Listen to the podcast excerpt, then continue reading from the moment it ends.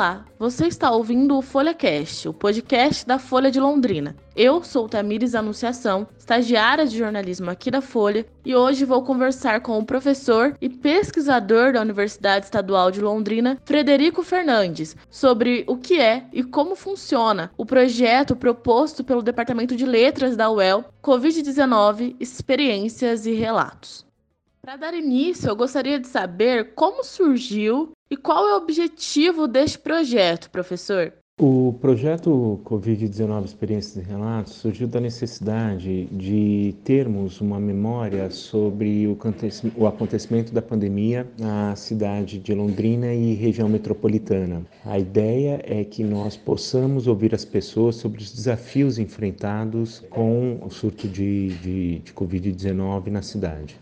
E sobre a escolha dos entrevistados, existe algum critério de seleção das fontes do projeto ou qualquer pessoa pode participar? Qualquer pessoa que se sinta é, tocada pela ideia do projeto e que acredita que tem alguma contribuição e uma experiência a dar, ela pode ser entrevistada. Mas nós do projeto nós é, resolvemos tratar esse, esse, essa população de entrevistados a partir de quatro eixos principais, que são agentes educacionais que poderão nos falar sobre os desafios enfrentados na educação agentes culturais, artistas, musicistas que, que estão tendo aí é, com, com, com a Covid-19 a perda do público, agentes da saúde, é claro, por conta de todo o desafio que, que implica, inclusive, numa mudança, em muitos casos, da própria, do próprio cotidiano do sujeito, e um eixo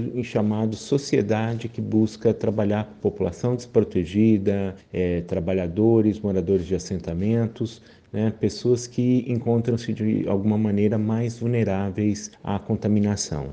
E qual a importância, na sua opinião, desses depoimentos estarem sendo registrados? É muito importante a gente perceber que as mudanças provocadas pelo surto da pandemia deixarão transformações em nossa sociedade que permanecerão, né?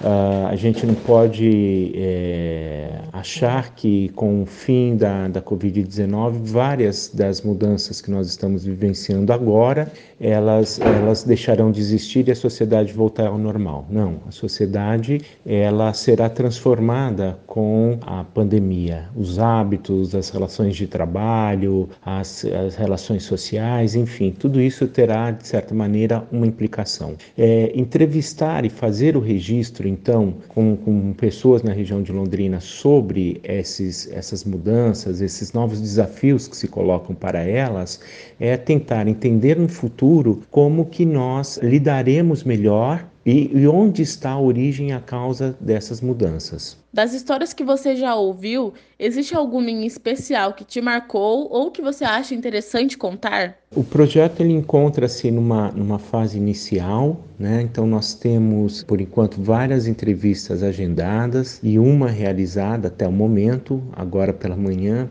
porque hoje à tarde a gente já realizará algumas outras entrevistas. Mas uh, dessa uma com certeza que foi realizada por Poca Marx, foi uma entrevista marcante em que ele nos dá um depoimento da perda da mãe, né, de uma pessoa que sempre é, é, cuidou da, da, da, vida, da aparência, do carinho com os filhos e de repente passou uh, pela, pela doença por conta da necessidade de ter feito uma transfusão de sangue e uh, morreu sem o, o, a família poder colocar o vestido, a roupa que ela mais gostava e que ela gostaria de ser enterrada.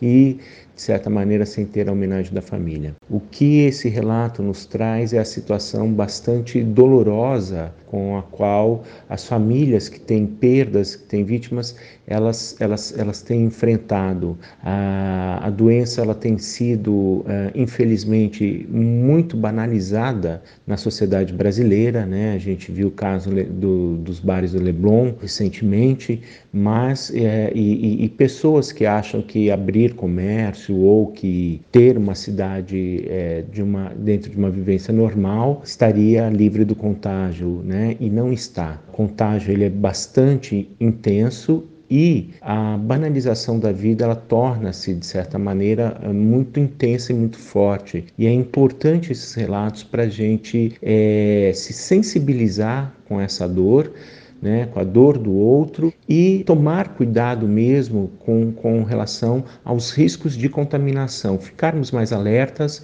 e mais sensíveis e mais humanizados também nessa época de pandemia. Caso alguém é, queira nos procurar para dar uma entrevista, nós é, temos o contato que é o por e-mail covid19wel@gmail.com e por, é, pelo, pelo esse primeiro contato por e-mail, nós gostaríamos que a pessoa nos falasse um pouco né, sobre é, o que a motivou nos dar a entrevista e também para a gente poder é, entender em qual dos eixos, que, qual das equipes que nós é, é, colocaremos para entrevistá-la.